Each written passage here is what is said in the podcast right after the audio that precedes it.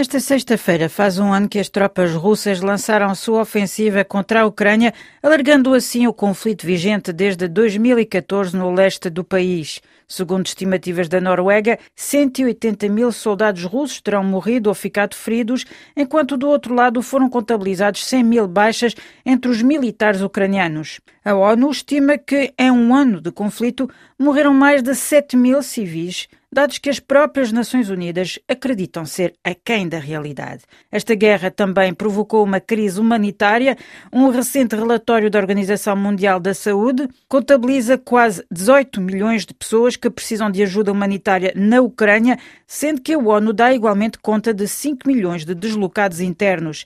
Ainda segundo as Nações Unidas, mais de 8 milhões de ucranianos foram obrigados a fugir do país, rumo maioritariamente para a Polónia, que acolheu um milhão e meio de ucranianos, ou ainda a Alemanha, onde se contabilizam mais de um milhão, sendo que a França acolheu, por sua vez, cerca de 119 mil ucranianos nestes últimos meses. De acordo com o Serviço de Estrangeiros e Fronteiras de Portugal, de um ano a esta parte, o país acolheu 58 mil refugiados ucranianos. Foi sobre a situação destes refugiados que conversamos com Pavlo Sadoka, presidente da Associação dos Ucranianos em Portugal. Durante todo este ano trabalhamos com estes refugiados, temos vários projetos apoiados pelo governo, por exemplo, temos um acordo entre nossa associação e Câmara Municipal na criação de um centro de integração e apoio aos refugiados da Ucrânia, que funciona já há um ano e dá muito bons resultados. Também temos nos outros municípios colaboração com eh, instituições estatais ou então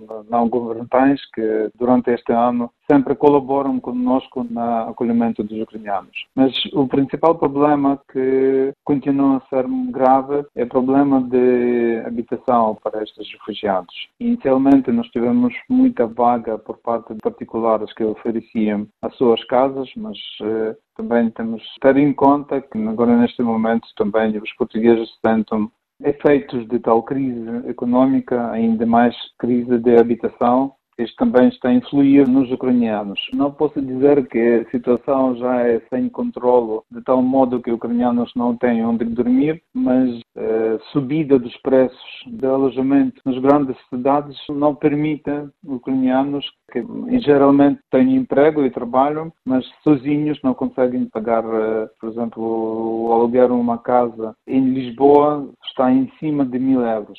O salário médio em Portugal agora roda cerca de 900 euros, acho eu. Portanto, tem que se juntar ou tem que pedir apoio a alguém para conseguir pagar a, a casa e ainda ter algo para comer e, e viver. Segundo o maior problema que nos sentimos é o problema com crianças ucranianas, porque, conforme os dados do Ministério da Educação, das 14 mil crianças ucranianas, só foram matriculados 4 mil. Portanto, cerca de 10 mil estão fora do processo de educação, eh, embora que nós sabemos que eles continuam a estudar online nas suas escolas na Ucrânia. O Ministério da Educação da Ucrânia organizou logo do início de, desta fase de guerra um sistema de ensino online e, portanto, quem ainda tem escola que está ainda a funcionar na Ucrânia. Eles continuam a trabalhar nos mesmos grupos, com os mesmos professores, com a mesma escola. Escolas que já foram destruídas ou estão sob controle do exército russo. Então, estes alunos passaram para outras escolas. Isto não é continuam... problemático, estando a viver em Portugal, esta transição eh, constante entre a Ucrânia e Portugal para as crianças? Claro que é. O que nós reparamos nesta fase, passando um ano, que as crianças, eh, também adultos, mas crianças que nos ainda mais preocupa, que elas estão a passar uma trauma psicológica muito forte. A maioria destas crianças não matricularam-se para escolas portuguesas ou não querem continuar eh, a frequentar estas escolas, mesmo por este trauma. Elas estão numa situação indecida entre regressar em breve à Ucrânia e continuar aqui. Muitas delas vão saltar este ano.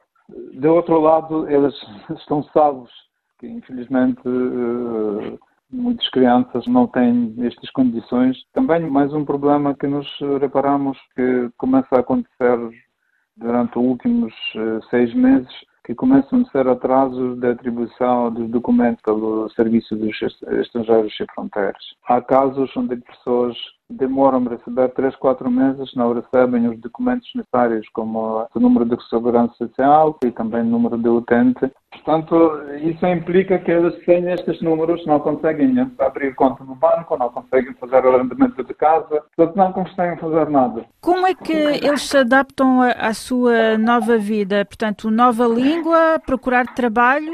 Isso é muito complicado e, embora inicialmente que eles tinham eh, uma esperança que vão regressar em breve e algumas pessoas mal as tropas ucranianas começaram a retirar os tropas russas de territórios ucranianos, muitos ucranianos começaram a regressar. Mas agora passando um ano e ficando numa situação de impasse eles começam a perceber que a estadia deles em Portugal vai prolongar e eles têm que começar a pensar, construir nova vida aqui, que não foi preparada inicialmente. Eles emigraram como refugiados temos um projeto de apoio aos ucranianos com psicólogos e eles reparam que muitos ucranianos até têm dificuldade de aprender a língua porque eles ainda não decidiram o que, é que vai futuro. Eles vão regressar ou vão ficar aqui. Não saíram, digamos assim, mentalmente da Ucrânia e não começaram ainda a viver em Portugal. Para além das consequências sentidas a vários níveis na Ucrânia, na Europa e também no resto do mundo, em termos nomeadamente de aumento do custo de vida e de dificuldades de acesso a bens alimentares, a guerra teve evidentemente consequências concretas na existência dos russos, que num primeiro tempo sentiram os efeitos das sanções económicas e depois, em setembro de 2022, se viram confrontados com a mobilização parcial dos civis para a guerra, o que levou muitos a fugir. Ksenia Ashrafulina, ativista e opositora russa radicada há mais de 10 anos em Portugal, tem denunciado os efeitos da guerra e da política aplicada no seu país. Ela participa nesta sexta-feira, no final da tarde, numa marcha de solidariedade para com o povo ucraniano junto da Assembleia da República Portuguesa em Lisboa. Para esta militante, o conflito aprofundou um pouco mais o fosso existente entre diversas Rússias, aquela que apoia Putin, aquela que se opõe e aquela que tenta continuar a viver uma vida normal. Há várias, obviamente, camadas da sociedade. Há pessoas que passam muitas horas a ver a televisão e mantêm-se no âmbito da propaganda. Aqui há um twist à história, porque muitas destas pessoas já começaram a perceber que o exército volta em aqueles sacos de plástico mortos e uh, há um mecanismo esquisito de proteção psicológica que uh, continuam alguns a recusar que tudo isto existe, continuam numa realidade paralela. Agora, não posso dizer qual é a porcentagem, mas obviamente sim, existe este extremo, mas obviamente também existem pessoas que percebem aquilo que está a acontecer, estão contra no possível tentam falar, convencer os mais próximos, mas têm medo de fazer publicamente dentro da Rússia, porque sabemos que durante este ano 20 mil pessoas foram detidas pela hum, expressão daquilo que acham sobre a guerra. 20 mil pessoas é muito e uh, estas pessoas representam a Rússia diferente. Obviamente também no meio há pessoas que tentam também uma estratégia de sobrevivência, de, de não pensar, de nem participar no discurso, viver a própria vida.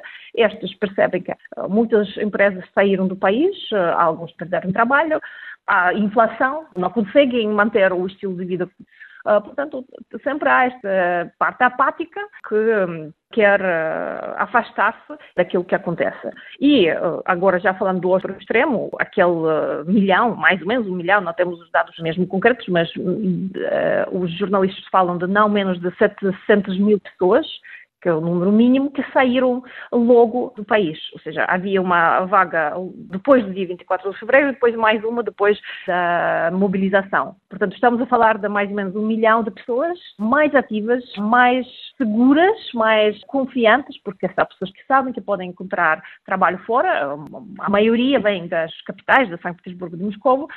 Obviamente também há pessoas que se calhar não tinham a certeza que iam encontrar trabalho facilmente, mas pela postura moral fizeram isso porque não querem continuar a viver neste país. Portanto, sim, esta é a parte mais ativa, é o capital humano mais importante que saiu da Rússia e está agora hum, nos países europeus, nos Estados Unidos, em Canadá, especialmente em todos os países à volta da Rússia que não precisavam de visto. Esta é a fragmentada sociedade russa. Fugiram uh, também uh, russos para Portugal. Tem mais ou menos noção de quantos russos terão chegado a Portugal nestes últimos meses? O CEF não publicou estes dados, mas aquilo que com os jornalistas descobrimos que assim por alto mais ou menos entraram 1.500 pessoas. Pode ser menos, pode ser mais, mas assim um, um número mais ou menos fidedigno. Portugal é difícil, porque é Portugal está longe, não é económico chegar cá, portanto, uma pessoa que de um dia para outro tem que fugir e depois os uh, cartões bancários estão bloqueados, não é para Portugal que vai, uh, deve ter uh, meios alternativos de se manter ou, ou, saber que há maneiras de encontrar trabalho e, além disso, o visto não é fácil, portanto, saíram as pessoas que já tinham um visto aberto, um visto Schengen para a União Europeia, Portanto, é uma sub-subclasse daquelas que realmente já tinham a possibilidade de viajar. Isto não quer dizer que são ricos, Há pessoas provavelmente são das grandes cidades, das duas capitais, e que já tinham os passaportes prontos para viajar. Como é que vivem eh, os russos de Portugal, tanto aqueles que já estão radicados em Portugal há vários anos, como aqueles que foram eh, chegando? Como é que eles se sentem enquanto russos? Portugal é um país que historicamente tem tido pouco a ver com a Rússia, portanto, diria que não há grandes preconceitos, como poderiam existir nos países de leste europeu, países bálticos, a República Checa, portanto, todos os países que sabem muito bem o que é a União Soviética. Portugal não tem esta memória histórica, portanto, é um país realmente acolhedor, tanto para os ucranianos como para os russos.